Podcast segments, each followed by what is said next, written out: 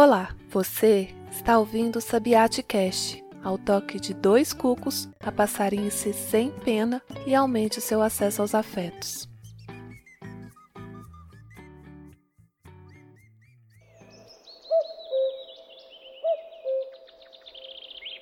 Gosto de pedir às crianças para darem definições. Elas dão as respostas mais lindas. Se você quiser sentir muita alegria, pergunte a uma criança: o que quer dizer isso assim assim? Minha sobrinha de 5 anos está começando a aprender o mundo em braille. Prova tudo, toca tudo. É uma coisa linda observá-la. E eu perguntei: que é uma ponte? Ela pensou muito tempo e depois disse: uma ponte é quando a terra cai debaixo da gente e a gente constrói uma coisa coisa para ligar as rachas. Não seria bom se pudéssemos entrar nesse espírito de construir pontes para o amanhã e ligar as rachas, encher os vazios, transpor os obstáculos? Mas isso quer dizer que você tem mesmo que entrar dentro de si, cada um de vocês. O grupo pode fazê-lo, mas tudo começa com o indivíduo. Antes de podermos fazê-lo como um grupo, temos que começar com alguma coisa. E a minha impressão é que a primeira ponte que você tem que construir é a ponte para você. Fico aborrecido como aprendemos pouco a ter respeito por nós e acreditar em nós. Não há muitas escolas que ensinem respeito por si. Não há muitos modelos que possam se levantar e dizer: gosto não só daquilo que sou, mas gosto da magia, do potencial em mim. Porque sabe, você não é só a realidade, você é muito mais a potencialidade. Há muito mais de você. De alguma maneira, temos que dizer às crianças: há mais do que um simples ser que percebe. Você